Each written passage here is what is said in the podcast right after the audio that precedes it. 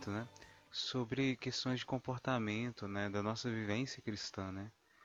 Como no último podcast a gente falou sobre o ódio, a gente chegou até a falar um pouco, né, sobre é, o nosso carinho, né, o amor pelos outros, né, essa relação com o outro. E tem ficado muito no meu coração essa uma frase, é, orai um pelos outros.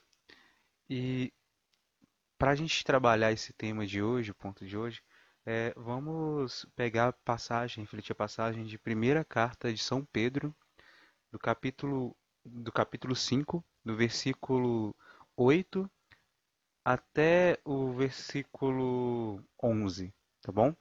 É 1 Pedro, capítulo 5, versículo 8 ao versículo 11.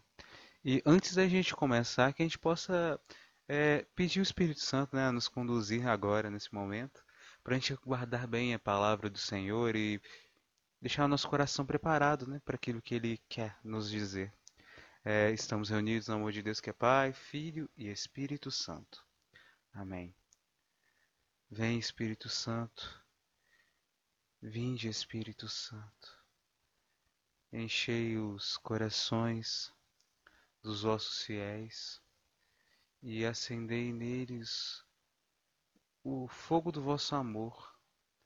Enviai vosso Santo Espírito, Senhor, e tudo será criado e renovareis a face da terra. Oremos. Deus, que instruíste os corações dos vossos fiéis com a luz do Espírito Santo, fazer que apreciemos retamente todas as coisas gozemos sempre de suas consolações por Cristo Senhor nosso. Amém. Espírito Santo, Tu és bem-vindo aqui. A casa é sua Pode entrar. Faça em nós o teu querer, Espírito Santo. Faça em nós o teu querer.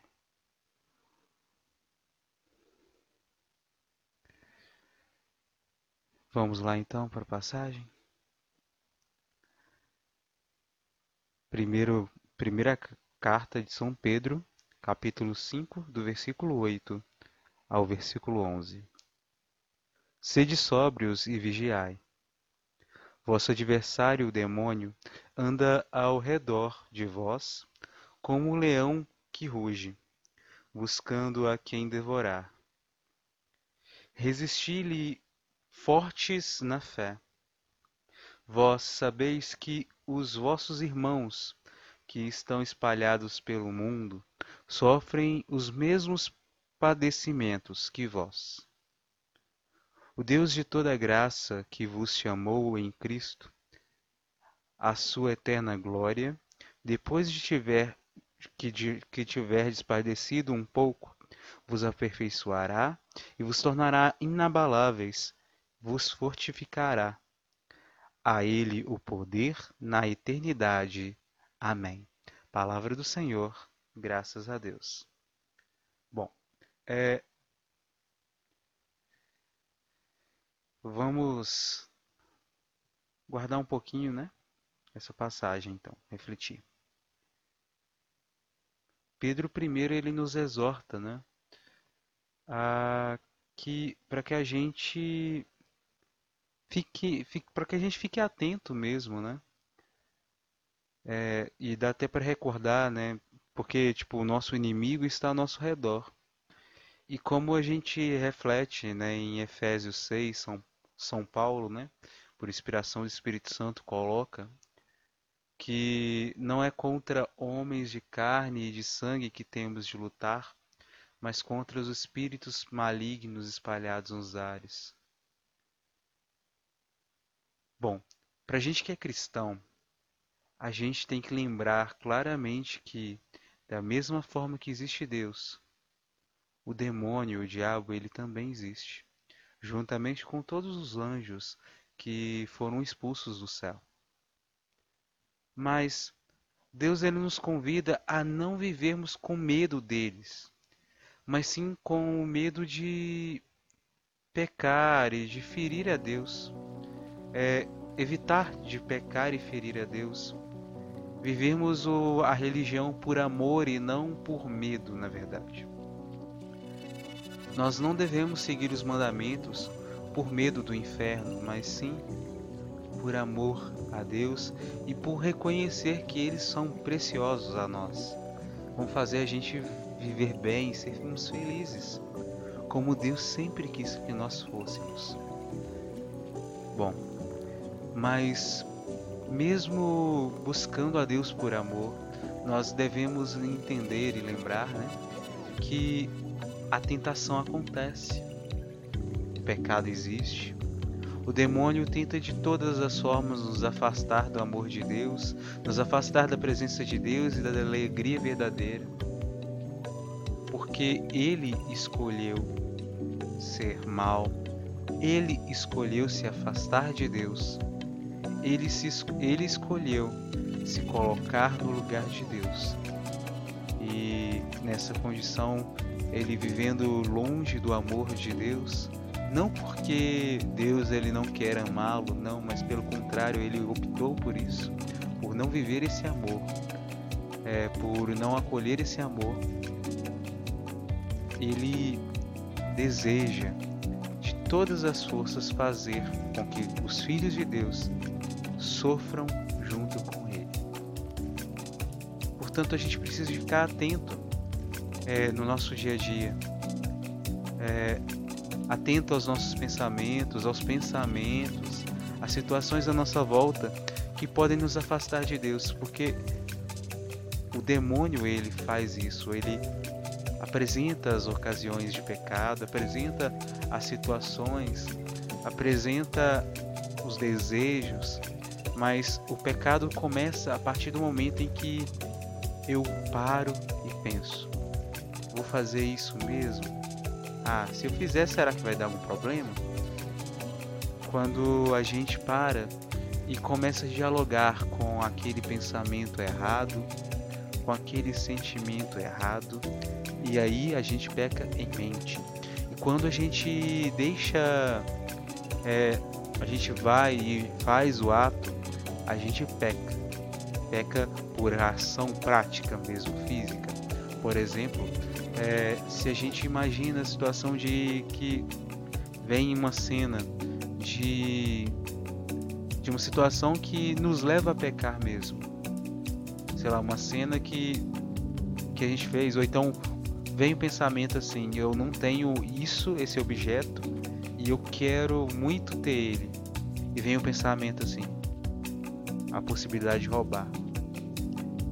E aí, roubar é pecado, né? fere Deus e a gente acaba descumprindo um dos mandamentos. E aí que acontece? Quando vem esse pensamento, não necessariamente a gente pecou, mas quando a gente para assim, não, se eu fizer desse jeito ninguém vai perceber. Aí a gente já acabou pecando em pensamento. Mas quando a gente rouba, a gente peca em ação, em prática física, né? Fisicamente. Esse é o pecado. Ela tem essas manifestações. Pode ser mental puramente, ou pode ser um conjunto, ação prática mesmo, direta. E aí é nesses pontos que a gente tem que ficar atento. Para quando vier esses pensamentos, a gente renunciar na hora. Para a gente não cair no pecado. Quando a gente estiver nas situações quando estiver passando perto de algum lugar que a gente sabe que ali tem uma coisa errada que vai fazer mal pra gente, que a gente, por exemplo, sei lá, se às, às vezes a gente tem já teve, né, por exemplo, o vício pelo álcool e pela droga e a gente tem que evitar os lugares e as companhias que nos levam a cair novamente no erro, nesse cair novamente, né, nesse vício. Isso é, é ensinado até, né, dentro dos grupos dos narcóticos anônimos, né, e dos alcoólicos anônimos. é, é necessário evitar as ocasiões e as situações, porque senão a gente pode acabar provando de novo e caindo. Da mesma forma funciona com o pecado. A gente tem que evitar as situações que nos levam pecado, porque senão a gente corre o risco e acaba caindo no pecado, nos ferindo e ferindo o coração de Deus e ferindo também por consequência o coração das pessoas à nossa volta. E aí continuando, é, Pedro, São Pedro ele fala assim, né, que o nosso adversário, o demônio, ele anda ao nosso redor como um leão que ruge, um leão que fica à nossa volta esperando a brecha para nos buscando nos, a quem devorar, assim ele completa. E no versículo 9 ele fala: resistir-lhes forte, fortes na fé.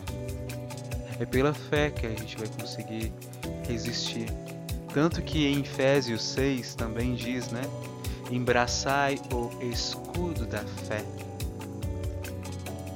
com o qual apagarás todos os dardos inflamados do maligno.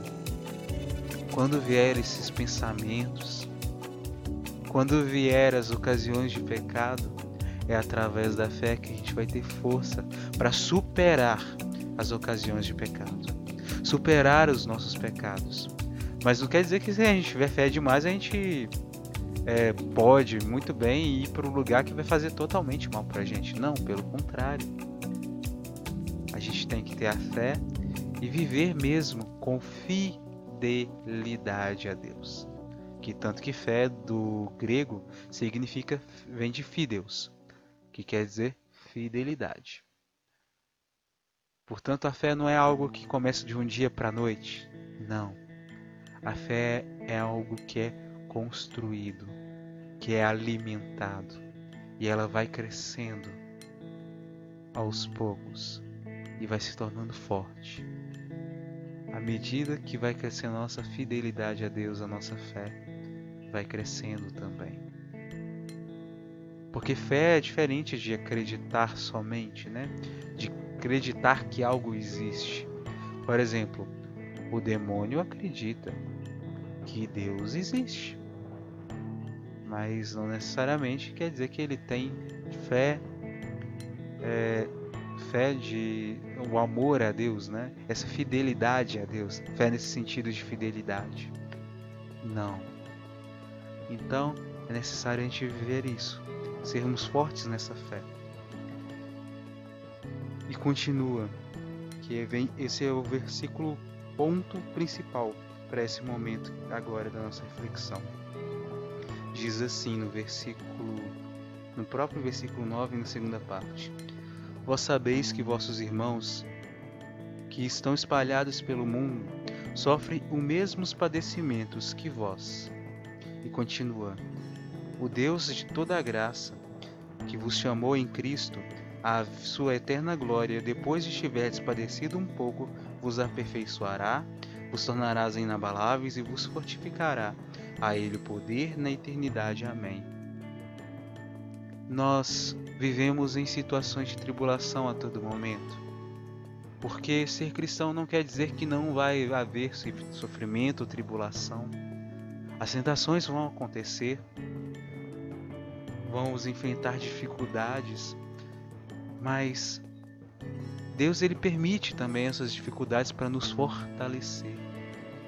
Tanto que na oração do Pai Nosso a gente reza assim, é no finalzinho, né?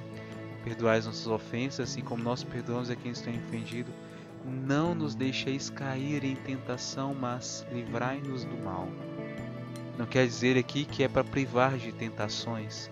As tentações vão acontecer. Mas fala para gente para gente confiar em Deus e não deixeis cair em tentação. A gente pede para não deixar a gente cair no erro, cair nessas tentações.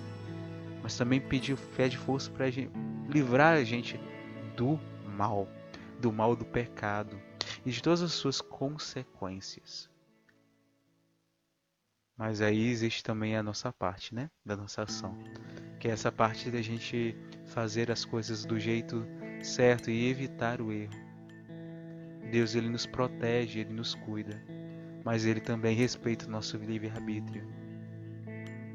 E quando a gente está debaixo das suas asas, ele nos, pro, nos protege. Mas se a gente quer sair das, suas, das asas de Deus, a gente pode sair. Deus ele sofre, mas por amor. Com amor ele permite, né? Ele cuida da gente, mas ele permite pelo nosso livre-arbítrio, em respeito ao nosso livre-arbítrio, ele permite a gente fazer as nossas escolhas, ele não nos força. E nós precisamos entender que os nossos sofrimentos não são só a gente que sofre, mas tem pessoas no mundo inteiro que podem estar sofrendo igual. Da mesma forma também coisas contrárias, da forma contrária também pode acontecer. Existem sofrimentos que a gente não conhece, que outras pessoas estão passando pelo mundo afora mas que a gente em algum momento pode acabar vivenciando. E chegando nesse ponto, eu me recordo de uma coisa que aconteceu particular comigo. Era mais ou menos final de 2019, né? Antes da pandemia começar, isso aconteceu mesmo. Eu lembro que tinha saído, eu não lembro se foi em dezembro de 2019, eu quase virando para janeiro mesmo. Saiu no jornal que na China tinha aparecido um vírus, que era a Covid, era o, o vírus da Covid, né?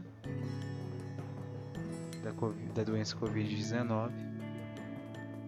E aí que o médico que tinha descoberto tinha falecido. E lá estavam sofrendo com isso. E aí acontece que tipo a gente sabia, eu vi, né, que tinha algumas pessoas sofrendo lá, da mesma forma como de outras doenças, de outros sofrimentos que outros lugares, outras pessoas estavam passando. E aí eu rezei um pouco sobre, rezei em cima disso, mas é, entreguei né, nas mãos do Senhor. E eu lembro que durante a, a missa, achei até sentir até um pouco incomodado, porque quando algumas coisas são noticiadas na televisão, mas mesmo que não chegam perto da gente, na hora de falar das orações, das intenções da missa, eles não pedem intenção de coisas que não acontecem do outro lado do mundo, em outras situações, em outros, outros lugares, né, basicamente. E isso me incomodou bastante. E aí chegou fevereiro e aconteceu o que aconteceu, né? A gente acabou entrando, né, na pandemia. Isso me doeu o coração, né? Por lembrar que, tipo, aquela situação aconteceu, estava acontecendo lá e depois veio a se espalhar. E a gente precisa, sim, interceder pelas dores e os sofrimentos dos nossos irmãos espalhados no mundo todo. Mesmo que sejam pessoas que não tenham a mesma fé, a nossa mesma crença que a gente, não acreditem no mesmo Deus, ou nem acreditem que Deus exista, é necessário a gente rezar pelas almas, pelas pessoas, por amor, ainda que a gente não esteja sofrendo naquela hora. É por amor mesmo. E eu não falo isso como uma, como uma forma de, tipo, se a gente rezar, aquilo não vai acontecer, não vai chegar até aqui por medo de que aquelas doenças vão chegar até aqui. Não. Mas eu falo de relação à questão do amor mesmo. Deus ele nos ensina, né? A, nos, a amarmos uns aos outros como Ele nos tem amado, a amar com amor, com esse amor de Deus, a amar como a gente se ama, como a gente ama os nossos é necessário da nossa parte mesmo cuidar dessas pessoas, mesmo que à distância. Onde as nossas mãos não vão, a gente precisa de, chegar até com a oração. Sabemos os nossos irmãos perseguidos é, na África, lá no Oriente Médio também. Se eu não me engano, na China também, algum daqueles países ali na região daquela região da Ásia também estão, tem cristãos sendo perseguidos. Em todo mundo, praticamente, né? mas com formas de perseguição diferentes. Rezemos por eles também. Vamos rezar por eles. E para completar, é, Pedro ele fala, né, que depois do desses sofrimentos que Deus ele permite para a gente viver, porque tem situações que a gente pede que Deus ele realmente nos livra. Aquelas situações não acontecem. Mas tem momentos em que alguns sofrimentos vêm e a gente não entende o motivo. Mas Deus ele permite. Seja por consequência do pecado, seja uma doença que a gente não pecou, não aconteceu nada, mas é para manifestar a glória dele. Por exemplo, eu lembro, né, daquela passagem que Jesus Cristo ele estava junto com os discípulos e um, gar... um rapaz, eu não lembro, acho que ele era cego, e um dos discípulos perguntou para ele: Mestre, quem pecou para que esse rapaz ficasse assim, cego? E Deus, Jesus ele fala: Ninguém pecou para que ele ficasse assim. Ele está assim para que se manifeste a glória de Deus. E tempo, tempo depois, Jesus curou a vista daquele homem, daquele jovem Passou um tempo. Aquele jovem era cego por um tempo. Talvez a gente fique doente. E através da nossa doença a gente pode ajudar as pessoas, pode ter um propósito de Deus. Quantas pessoas que em meio aos seus sofrimentos de doença, seja no câncer ou tantas outras situações, oferecem suas dores, como ato de reparação ao coração de Jesus e pedindo para que Deus cuide daqueles que estão sofrendo, como uma forma de penitência e jejum, né? não pelos próprios pecados, mas também pelos pecados dos outros irmãos. Tem até aquela passagem, eu não me recordo exatamente qual carta de São Paulo, mas fala assim que as nossas dores, né, sofrimentos completem a paixão de Cristo. E aí é necessário, é bom a gente entregar. A gente pode rezar essas intenções. E o sofrimento produz paciência e nos dá força também para vencer. Por exemplo, na academia, é, quem pratica atividade física também, né, no geral, para o músculo ele crescer e se tornar mais forte, ele precisa ser estressado, sofrer um pouco, né? Quando a gente quando faz atividade física, academia, vai, vai puxando o peso, né? O músculo ele tende a, ser, a sofrer um pouco de dano, né? E aí ele para ele recupera a fibra dele, é, para ele fica ele sofre um pouco, né? depois ele vai se recuperando, as células vão se tornando mais fortes, né? Vai recuperando células do, do musculares, né? E aí, logo em seguida, é, logo não tão rápido assim, né? Com o tempo, aquela musculatura se torna mais forte, né? As fibras ficam mais fortes, mais firmes, né? E aí, às vezes até crescem, né? E é assim que o músculo se fortalece, é necessário ter esse sofrimento, né? Essa, esse dano, esse estresse para que ele se torne forte, se fortifique. Assim também são nós na nossa vida, somos nós. Os sofrimentos da nossa vida, eles nos tornam fortes. E basicamente, o que tinha para hoje era isso. E como de costume eu vou deixar uma canção. E é isso. E após a canção, rezar em cima. Que Deus abençoe você. Né? Fiquem na paz, né? Que Deus te abençoe. Até mais. Tchau.